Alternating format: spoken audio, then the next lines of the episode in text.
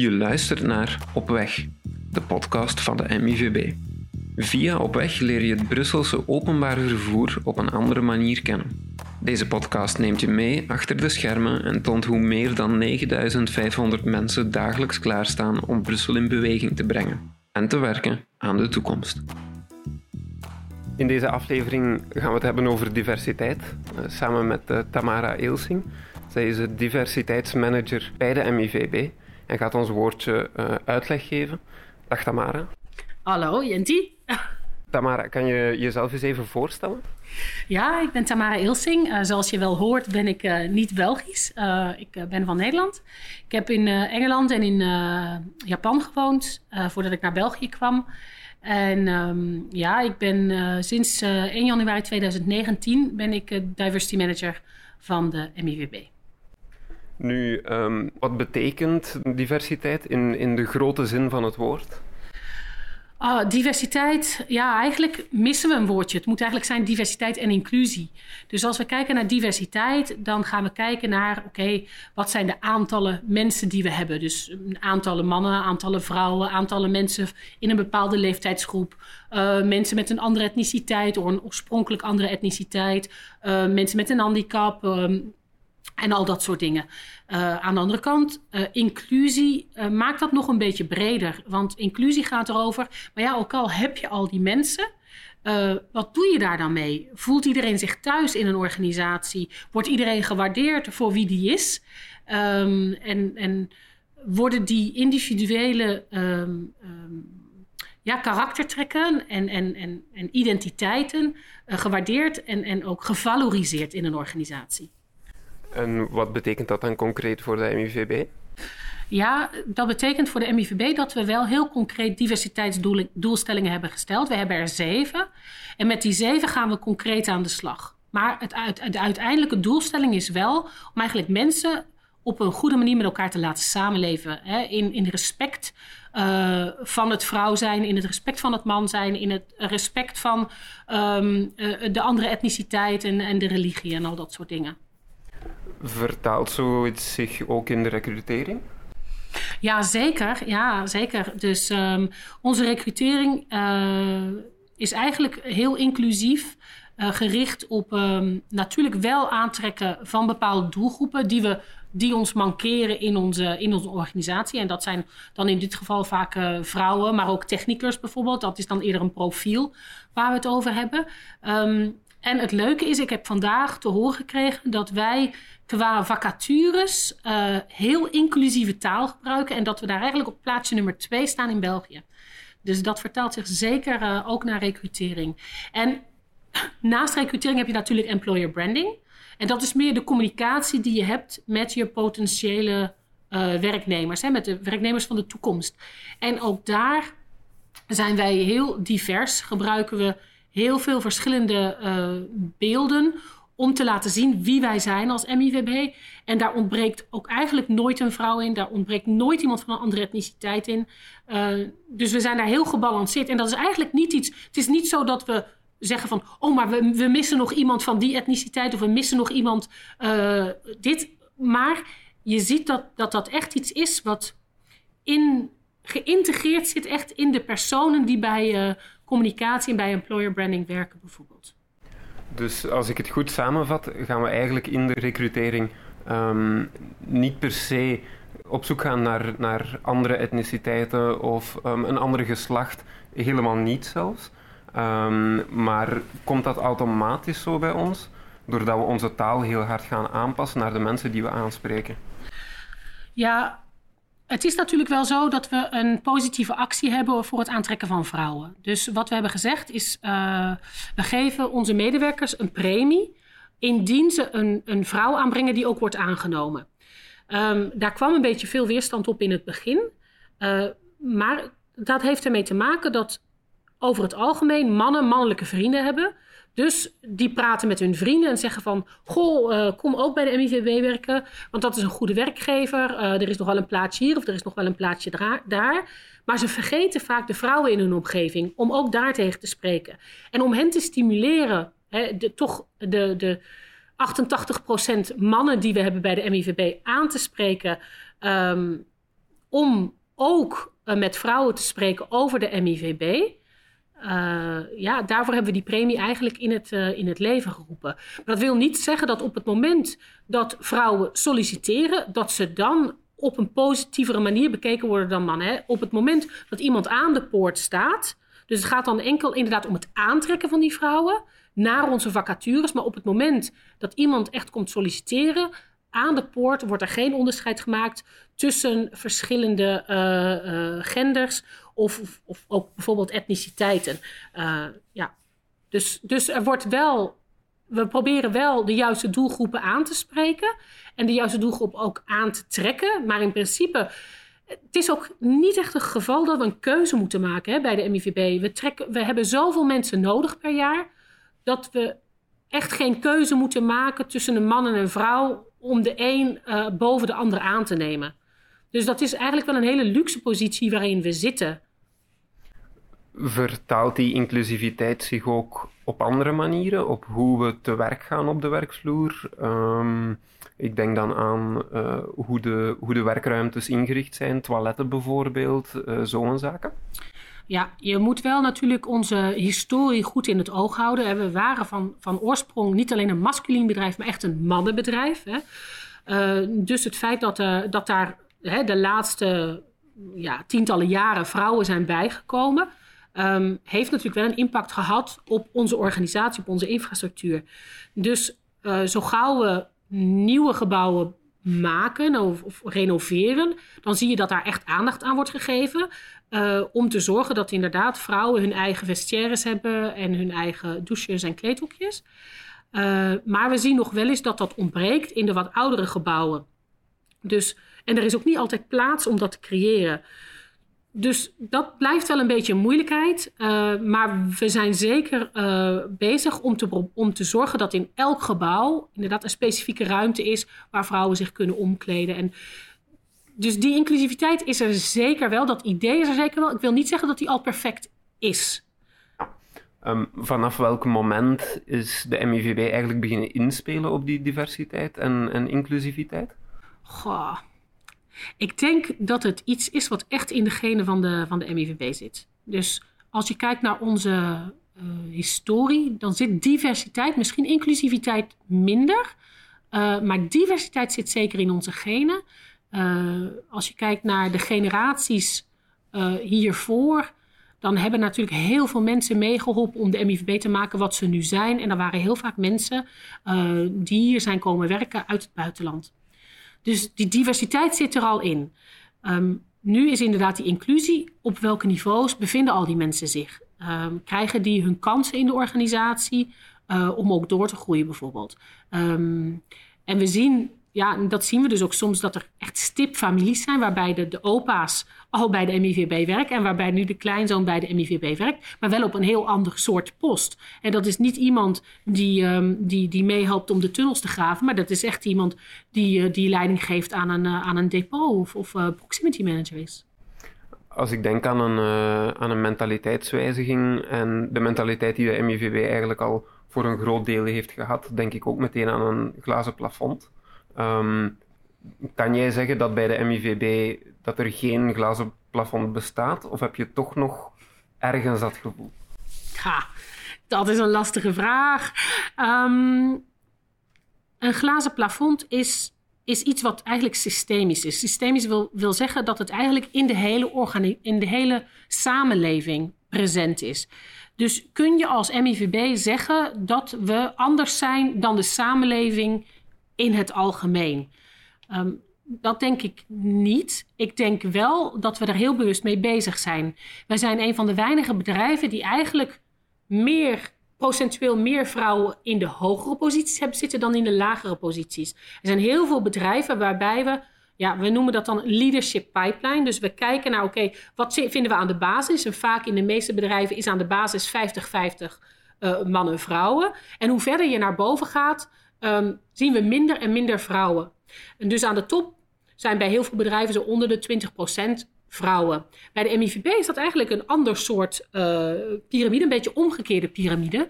Uh, waarbij juist aan de basis heel weinig vrouwen zitten. En dat heeft dan ook te maken met het feit natuurlijk dat er aan de basis heel veel technische mensen zitten ook. Ehm, en dan hoe verder je omhoog komt in de, in de organisatie, wordt die technische capaciteit, die technische competentie wordt, wordt wat minder belangrijk.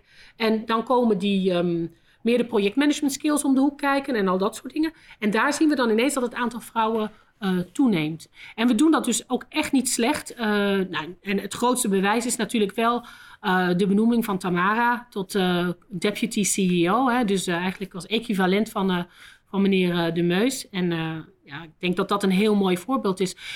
Het feit dat Geraldine ook manager is van een heel masculine afdeling. Hè. Ze, ze, zit niet op HR, waar we in de meeste bedrijven uh, vrouwen terugvinden. Je ziet vaak in een directiecomité dat er een aantal functies zijn die door vrouwen worden ingenomen.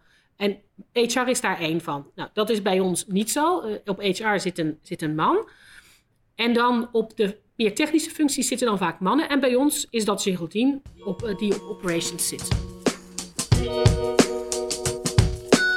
Welke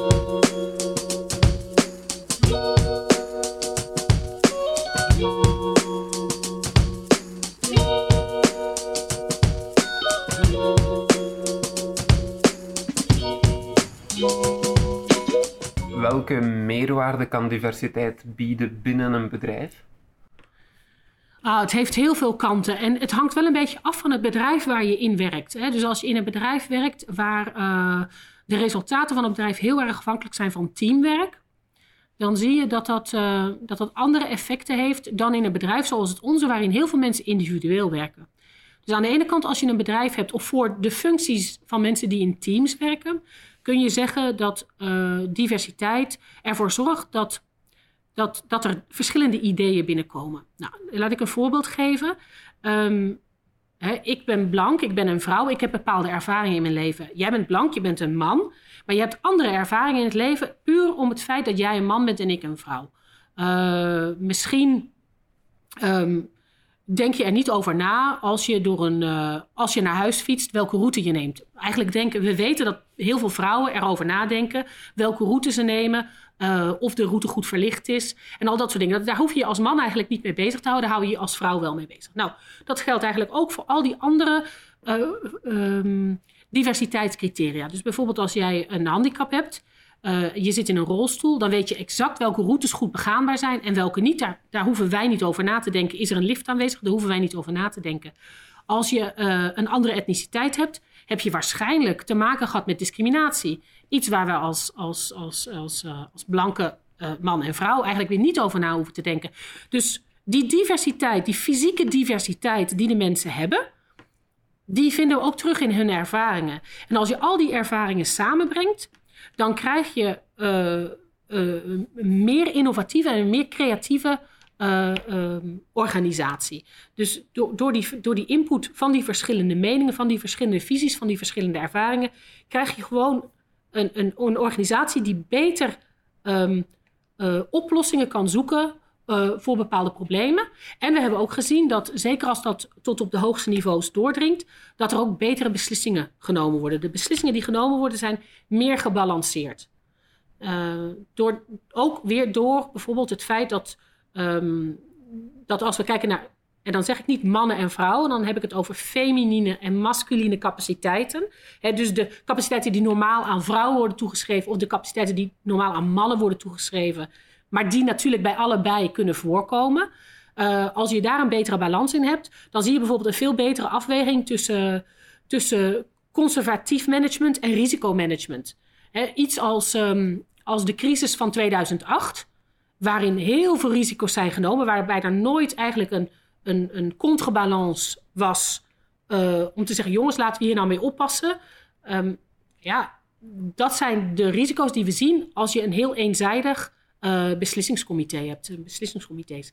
Aan de andere kant um, hebben we ook heel veel mensen die helemaal niet in team werken. Dus wat is dan de toegevoegde waarde van diversiteit voor die mensen? Um, en dan denk ik toch dat ik heel graag zou zien dat iedereen met goesting komt werken. Dus dat iedereen, als ze ochtends opstaan, denken: ik ga naar mijn werk. Ik kom daar collega's tegen. Ik kan daar een uitwisseling hebben met mijn collega's die mij verrijkt. Uh, ik voel me veilig op het werk. Uh, ik ben gelukkig op het werk. Ehm, doordat ik inderdaad met respect behandeld word. En dat is ook dat stukje diversiteit, uh, wat, wat daaraan bijdraagt. Dat, dat, dat verrijken van je eigen beleefwereld eigenlijk. Naast het verrijken kan het misschien soms ook zorgen voor uh, conflicten. Want kan je altijd voor iedereen goed doen? Nee, inderdaad. Diversiteit, als we kijken naar de huidige literatuur en als we kijken naar alle, heel veel andere bedrijven, dan wordt diversiteit wel binnengehaald als een soort uh, paradijs. Hè? Zo van ja, als je diverse, diverse ondernemingen hebt, dan heb je per definitie inderdaad die creativiteit, innovatie, dat is wat we willen hebben. Maar het feit blijft dat als we geconfronteerd worden met mensen die anders zijn dan wij, en dat maakt niet uit wie die wij zijn, wij vrouwen, wij mensen uh, met een andere etniciteit, wij mensen met een handicap, dat maakt allemaal niks uit. Um, maar als we geconfronteerd worden met mensen die, die inderdaad anders zijn dan wij, dan levert dat automatisch een conflict op. Dan is het alleen hoe ga je om met dat conflict, uh, wat bepalend is in hoeverre die diversiteit dan effectief is of niet. Dus uh, het, het feit dat je als je in een homogene groep een beslissing probeert te nemen en iedereen is het met elkaar eens, ja, dat is lekker makkelijk, dan ben je in vijf minuten klaar. Maar heb je dan wel de beste beslissing genomen? Het feit dat je met een, met een diverse groep over die beslissing nadenkt, dat levert misschien ook wel heftige discussies op, omdat iedereen het vanuit zijn eigen kant beredeneert. Maar op het moment dat de beslissing dan genomen is, is dat wel echt een beslissing die op een heel veelzijdige manier is benaderd. Waarbij je hopelijk geen last hebt gehad van, van eenrichtingsdenken, hè, de groupthink, waar ze het in de, literatuur ook wel over hebben. Dus ja, diversiteit levert eigenlijk per definitie conflict op. Maar dan gaat het erom, hoe ga je als organisatie, zie je dat conflict als iets negatiefs? Of zie je dat conflict als iets positiefs? En kun je dat ook op een positieve manier um, behandelen in je organisatie? We hadden het daar net ook over um, de omgekeerde piramide. Uh, bij de MIVB. Hoe is het op dit moment eigenlijk gesteld over het algemeen uh, met diversiteit? Ja, dat hangt er vanaf hoe je, hoe je er naar kijkt. Dat hangt er helemaal vanaf hoe je er naar kijkt. Dus als we het hebben over vrouwen, dan zitten we nog steeds op, op, heel, weinig, op heel weinig, een klein percentage vrouwen. 11,22 procent, dat is niet veel. Maar als je dat zo bekijkt, dan eh, ga je wel voorbij aan de enorme groei die we de afgelopen jaren hebben doorgemaakt. En zeker als je kijkt naar het aantal vrouwelijke chauffeurs, daar zijn we enorm gegroeid. Daar zijn we, zitten we nu op, eh, op 8 procent. Wat echt helemaal niet slecht is. En we zien ook dat dat een versterkend effect heeft. Hè? Dus hoe meer vrouwen er met bussen rijden, hoe meer vrouwen denken: hé, hey, dat kan ik ook. Um, uh, ik denk dat we bijvoorbeeld op, op etnische diversiteit, daar scoren we heel goed op. We hebben veel mensen van, met, met, met, een, met een oorspronkelijk niet-Europese achtergrond. Hè? Um, dus dat, daar zitten we heel goed. Um, we hebben ook heel veel verschillende leeftijden. daar moeten we natuurlijk wel altijd heel bewust zijn van het feit dat we heel veel zware beroepen hebben binnen de MIVB. En dat leeftijd en zware beroepen, dat dat natuurlijk wel een beetje kan uh, wringen. Dus daar moeten we extra aandacht aan besteden. Dus ik denk dat we over het algemeen um, de goede kant op gaan. Uh, maar dat wil niet zeggen dat er niet nog een aantal punten zijn waarop we zeker zouden kunnen verbeteren. Uh, en ik denk ook dat diversiteit, we hebben in 2016, 2017 hebben we de diversiteitsstrategie ontwikkeld. We moeten die dit jaar vernieuwen. Maar ik voorzie eigenlijk geen grote veranderingen in die strategie, omdat zo'n strategie zet je in en daar moet je eigenlijk continu in blijven investeren.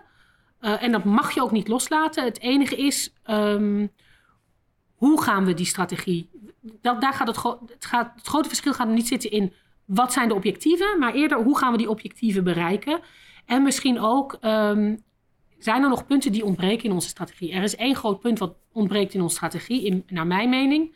En dat is alles wat te maken heeft met LGBTQI. Uh, plus. dus uh, dus daar, uh, daar hebben we geen objectief op. Terwijl ik wel denk dat dat belangrijk is in, ons, in onze organisatie. Zoals bijvoorbeeld nu de bussen die voor de, voor de Pride Ja, natuurlijk. Ja, dus inderdaad, uh, we, we, we hebben nu al een paar jaar dat we onze bussen bekleden met, uh, met de, de, kleuren van de Pride. Um, we, we, werken daar natuurlijk samen met de stad Brussel. Hè. Dus we proberen ook onze stations, een aantal stations in Rainbow Colors te hebben. We hebben de voorgaande jaren, ik weet niet of dat dit jaar ook aan het gebeuren is, maar een playlist gemaakt bijvoorbeeld voor, uh, voor een specifieke periode in die, in die Pride-periode. We hebben dan in, ja, verleden jaar konden we niet, maar het jaar daarvoor in 2019 hebben we een hele actieve stand gehad. Waarbij we sleutelhangers hebben uitgedeeld, waarbij we echt met mensen zijn gaan praten.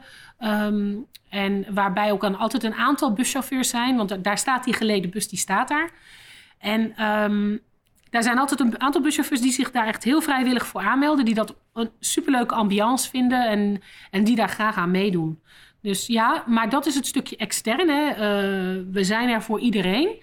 Um, staan we als MIVB bekend als een LGBT-friendly company? Dat misschien nog niet helemaal. Dus uh, dat is wel iets waar we, waar we aan, aan moeten werken. En ik denk ook wel dat dat hand in hand gaat met um, alles wat te maken heeft met ook met, met, met vrouwen. Dus hè, op het moment dat je meer genderbalans in je, in, je, uh, in, je, in je organisatie binnenhaalt, dan zie je ook dat dat een positief effect gaat hebben op alles wat met LGBTQI te maken heeft.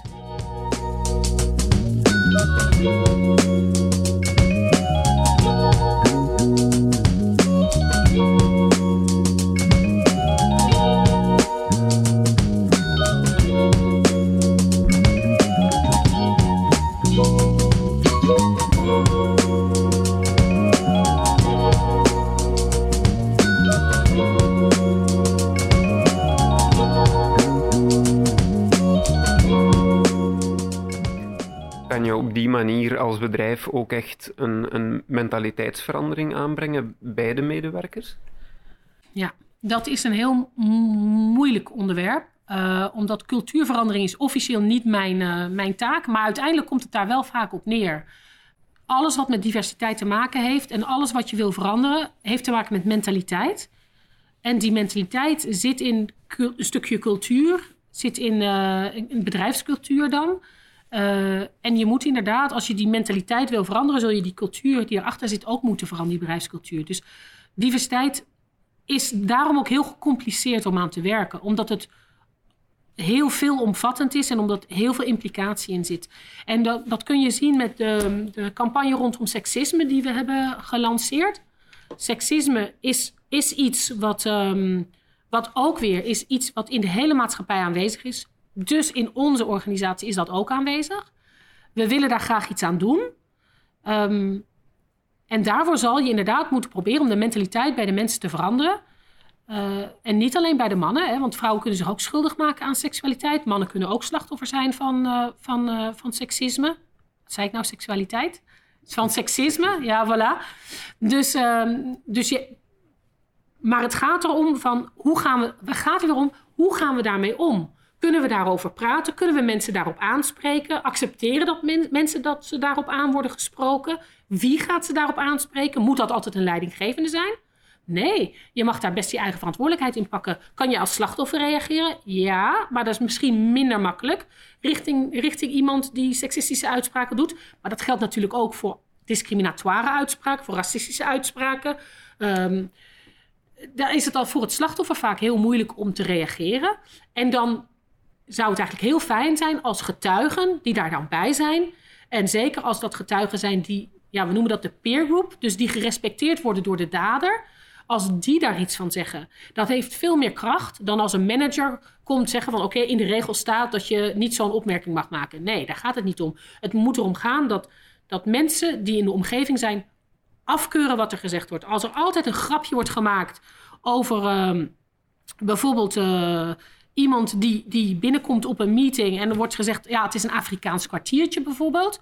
Als dan niemand ingrijpt en iedereen lacht, ja, die mens gaat daar zelf niks van zeggen, want die gaat denken, ja, oh, dan wordt er weer gezegd dat ik uh, lange tenen heb en uh, nee, laat maar zitten, ik lach wel, ik lach wel mee. En we noemen dat in Nederland zeggen dan als een boer met kiespijn. Dus ik lach wel mee en ik laat het passeren. Maar daarmee gaat het niet weg.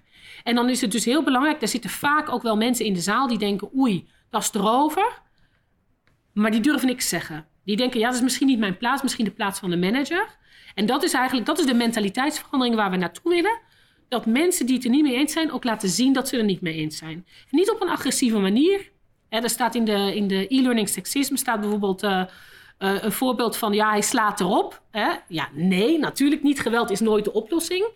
Maar het gaat er wel om van zeg gewoon, maak er een grapje over. Of, of, of zeg gewoon van, goh, wat je nu zegt, dat vind ik echt niet leuk. Uh, uh, ik, ik, ik stoor me daaraan, dat kwetst mij. Of, en ik denk dat als we dat kunnen bereiken, dat er meer mensen af en toe hun mond open trekken. En het niet alleen maar overlaten aan het management.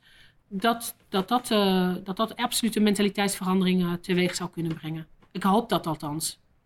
Het is uh, heel duidelijk dat je heel gepassioneerd bent uh, door diversiteit. Ja.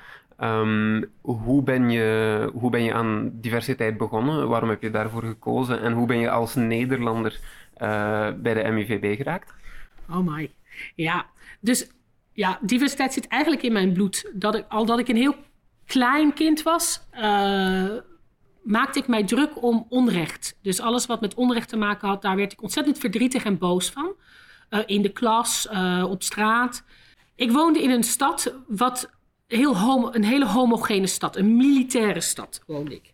En dus daar was, daar was weinig marge om, om buiten de lijntjes te kleuren. Dus eigenlijk alles wat niet conform was, als je niet de juiste jas aan had, niet de juiste kleur, niet de juiste Nike-schoenen, dan hoorde je er eigenlijk niet bij. Dus er was heel veel exclusie. Um, en dan woonde mijn familie in een andere stad. Een stad die heel divers was. En waar heel veel vrijheden waren. En waar iedereen eigenlijk veel meer mocht zijn wie die was. En toen ik 14 ben, ben ik dan naar die stad verhuisd. En daar, dat was echt mijn eerste ervaring, echt met die multiculturele wereld. Waar ik ontzettend door ja, gepassioneerd en geïntrigeerd en geïnteresseerd uh, was. En toen heb ik ook eigenlijk besloten dat ik heel graag in het buitenland zou willen werken. Dus dat ik heel graag zou ja, naar het buitenland zou willen vertrekken om, uh, om, te werken. Nou, uiteindelijk ben ik indirect meegegaan naar het buitenland. Dus ik heb uh, een tijdje in, in Londen gezeten. Natuurlijk ook een extreem multiculturele stad. En dan um, daar heb ik twee jaar gewoond. En dan heb ik twee jaar in Tokio gewoond. En ja, um, Londen heeft mij geleerd dat ondanks dat we landen zijn die heel dicht bij elkaar liggen, dat onze cultuur toch heel erg anders is. En dat je toch wel ja, foutjes kunt begaan. Hè? Bijvoorbeeld, um, Engelsen zijn dus niet op tijd. Uh, en wij als Nederlanders zijn eigenlijk altijd een beetje te vroeg. Dus op een gegeven moment zou er een feestje gegeven worden om ons te wel, welkom te heten in de, in de buurt. En wij lopen naar dat huis van die buurvrouw. En we staan daar voor de deur, we drukken, we drukken op de bel. En zij komt daar letterlijk in haar ochtendjas met haar, haar krulspelden in haar haar. Komt zij de deur open doen en ze zegt, wat doen jullie hier al? Ja, uh, het, is twee uur hè. Uh, ja, oké. Dat had hadden wij dus niet goed begrepen. Je moet sowieso altijd een kwartier te laat zijn in, in, in Engeland. Dus, dus dat was een eerste. En dan uh, Tokio. Ja, dat is zo'n enorme confrontatie met je eigen kader. Hè? Dus wat ik me niet heb gerealiseerd voordat ik naar Tokio ging, is dat eigenlijk iedereen die in Europa opgroeit, opgroeit in een christelijk kader. Hè? Onze maatschappij aan de basis is christelijk. Onze feestdagen zijn christelijk. Uh, onze normen en waarden zijn christelijk. Geen seks voor het huwelijk, dat is christelijk. En dat zit ook in andere religies. Maar uh, in mijn tijd groeiden de mensen op toch met die, met die christelijke uh, waarden en normen. En dan kom je in een, in een, uh, in een stad als, als, als Tokio, in een land als Japan, waar ze die normen en waarden dus niet aanhouden, waar er andere normen en waarden bestaan. En dan word je daarmee geconfronteerd en dan kun je twee dingen doen. Je kunt je daar tegen afzetten en zeggen: Oké, ik. Uh, nee, dit zijn mijn normen en waarden en, uh, en daar, daar ga ik niet van afwijken. Of je kunt zeggen van, hé, hey, dit is interessant. Waarom gebeurt dat zo? En ik zal een heel stom voorbeeld geven... wat absoluut niks met religie te maken heeft. Um, maar de metro uh, in Tokio is zeg maar op de seconde na altijd op tijd. Um, Japanners hebben geen 80, kennen geen 80-20 regel. Het is of perfect of het is niet. En dus als je daar met je Nederlandse mentaliteit heen gaat van pragmatisme, van oh ja, als het 80% is, is het genoeg, want we gaan niet meer investeren in die laatste 20%. Want ze zeggen wel dat die laatste 20% 80% van je budget kost. Um, ja, en je komt dan daar en je gaat daar dan iets opzetten. En je doet dat dan met je Hollandse mentaliteit in een land waarin 100% enkel 100% goed genoeg is. Ja, dan vlieg je heel snel buiten. Laten we het zo zeggen. Dus ja, je zult echt je, je, je, je mentaliteit, zowel zakelijk als privé, moet je je mentaliteit, je, je, je geest openstellen en goed bekijken wat er om je heen gebeurt. En, en, en, en ja, en ik heb dat eigenlijk gezien als een heel groot cadeau. Want elke dag was gewoon een verrassing. Er gebeurde altijd wel iets waarvan ik zei van... Hé, doen ze dat zo? Een, een, een carwash, je rijdt niet met je auto door de carwash heen. Nee, je parkeert je auto en de carwash rijdt over jou heen. Ah ja, ja, zo kan dat natuurlijk ook. En het gaf mij gewoon een enorme impuls dat je dingen op meerdere manieren kunt bekijken. En dat niet één manier beter is dan de andere manier. Maar dat dat wel verrijkend kan werken. Dus dat dat wel je, in, je, je eigen gewoontes en gebruiken in, in, in vraag kan stellen. En dan ben ik in België gekomen en toen dacht ik, ah, ik spreek Nederlands en ik spreek uh, Engels. Dat gaat wel lukken. Ja, niet dus. Uh, het was extreem moeilijk om hier een job te vinden, zeker omdat we in Brussel kwamen wonen. Um, uiteindelijk heb ik een kans gekregen bij een recruiter, waarbij ik inderdaad geconfronteerd werd al met het feit dat, um, dat heel veel klanten uh, dus inderdaad vroegen om, om toch uh, geen mensen van een andere etniciteit te sturen, bijvoorbeeld. Dus dat is echt wel, daar wordt vaak over geschreven, maar dat is ook echt wel waar. Dat gebeurt wel. Uh, ja, daar heb ik me natuurlijk niet aan gehouden. En ik heb een heel aantal mensen toch aan een job kunnen helpen. Um, en, en ja, waar, waar ik absoluut heel blij mee was. En waar zij ook absoluut mee blij, mee waren. En waarbij ook uiteindelijk de klant heel blij was. Dus uh, dat is allemaal heel goed gegaan. Maar dat viel mij toen wel op dat dat, uh, dat dat toch wel een praktijk was waar ik me aan stoorde. En dan ben ik bij, uh, daarna bij ING begonnen. Waarin ik vooral met hele jonge mensen heb gewerkt. Um, en waarbij ik hele leuke dingen heb mogen doen. Maar waarbij ik na een aantal jaar um, had ik het geluk dat mijn baas vertrok naar Nederland als diversiteitsmanager. En dat hij mij heeft voorgedragen. Omdat hij wist wat mijn passie was. En omdat hij wist ja, waar ik voor stond dat ik het belangrijk vond om inderdaad de gelijkheid en de gelijke kansen van iedereen um, naar, voren te, naar voren te zetten. Um, ja, heeft hij mij voorgedragen om dan diversiteitsmanager van ING België te worden. Dat heb ik ook heel graag gedaan. Heb ik aangenomen. Heb ik heel veel geleerd. Ik heb heel veel geleerd en vooral ook over uh, alles wat met onbewuste vooroordelen te maken heeft. Hè. Waarom kijken we nou naar andere mensen zoals we doen? Wat gebeurt er in onze hersenen? Uh, ja, dat is enorm fascinerend. En dan um, ja, had ik gelukkig uh, ervaring opgebouwd, drie jaar ervaring opgebouwd. En, en um, zag ik de vacature bij de MIVB en toen dacht ik, ja, dat is wel echt interessant. Omdat ik kwam natuurlijk vanuit een organisatie met heel veel employees. Uh, en ik wist dat, de, dat, de, dat, de, dat de, de uitdaging op diversiteit volledig anders zouden zijn binnen de MIVB. Alleen al omdat we hier heel veel arbeiders hebben. Dus uh, ja, ik, ik heb uh, gesolliciteerd en ik ben aangenomen. En ja, zo ben ik eigenlijk echt gewoon in diversiteit gerold. Maar wel, ik, heb, ik zeg altijd wel, het is een geluk geweest aan de ene kant. Aan de andere kant lijkt het wel alsof alles in mijn leven heeft geleid tot waar ik nu ben. En ik ben precies waar ik moet zijn.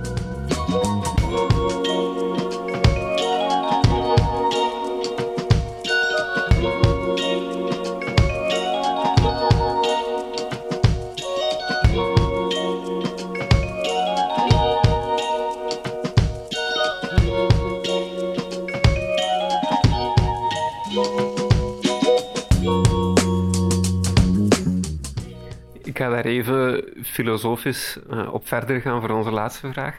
Um, geloof jij in een, een, verbeterde diversiteit in de toekomst in die zin uh, van een soort van globalisering, um, waar iedereen alle culturen kent of alle culturen goed met elkaar overeenkomen um, en waar er een goede mix is tussen jobs voor mannen en vrouwen enzovoort en zo verder? Hmm. Ik zou heel ideologisch eh, zou ik ja willen zeggen. Maar um, ik maak mij toch zorgen. Ik maak mij zorgen om extreme golven in de, in de maatschappij. Hè? Dus uh, waarbij eigenlijk heel conventioneel, heel traditioneel over rollen wordt gedacht. En dat geeft niet heel veel uh, ik heb het gevoel dat de laatste jaren aan de ene kant zijn we op diversiteit vooruit gegaan. We zien meer diversiteit in onze steden. We zien meer diversiteit in onze bedrijven. Maar aan de andere kant zien we echt die tegenbeweging, um, die vrij extreem is. Um, en daar maak ik me heel erg zorgen over. Omdat ik het gevoel heb dat we op bepaalde punten teruggaan. Hè? Uh, het afschaffen van abortierecht, abortierecht in, in Polen. het, het, het, ehm, het verwijderen van transgenders uit het leger in, in, de, in, in Amerika. er zijn bepaalde rechten die we hebben verworven als LGBTQI, als um, vrouwen, als mensen van een andere etniciteit. En we zien dat die, dat die rechten niet statisch zijn. Het is niet omdat we ze verkregen hebben dat ze ook blijven gelden naar de toekomst toe. Dat betekent dat we dat toch. Mensen vragen nog wel eens, ja, maar moeten we inderdaad nog steeds spreken over uh, LGBT? Is die Pride nou echt nodig? Ja, ja, die is echt heel hard nodig. En juist in deze tijden, omdat als je niet vecht voor je rechten, dan heb je kans dat je je kwijtraakt. In plaats van dat je daarbij krijgt, heb je kans dat je, er kwijt, dat, dat je ze kwijtraakt. En dus ik, um, ik maak mij zorgen over diversiteit. Ik zie ook wel dat er meer. dat mensen kennis maken met, met anderen en mensen die anders zijn dan zijzelf. En dat over het algemeen, ik denk toch wel zo, 80% van de mensen dat ziet als een verrijking. En dus we zien misschien de voorbeelden, negatieve voorbeelden in, de, in het nieuws. Maar ik denk als je kijkt naar de gewone samenleving, en zeker in een samenleving zoals Brussel of Antwerpen, dat je, dat je toch ook wel veel meer openheid ziet. Uh, mensen die openstaan voor die uitwisseling tussen culturen, uh, tussen religie, tussen uh, inderdaad zich, zich, zich beter kunnen inleven in de beleefwereld van, van de ander en daar ook in geïnteresseerd zijn. Dus ja, aan de ene kant wel, en, maar ik denk dat dat echt nog voor de hele verre toekomst is. Ik denk dat op de korte termijn dat die, dat die tegenfactoren die er, die aan het gebeuren zijn, dat we daar wel echt, echt mee op moeten, voor op moeten passen laat ons erop hopen uh, dat in de toekomst een heel stuk beter blijft worden en dat er niet te veel tegenbeweging zal zijn. Um, we zijn weer een heel stuk wijzer geworden van deze aflevering. Uh, dankjewel om te komen, Tamara. Ja, jij ook bedankt. Ik vond het heel leuk om het te doen. Dankjewel. En tot de volgende keer. Dank je.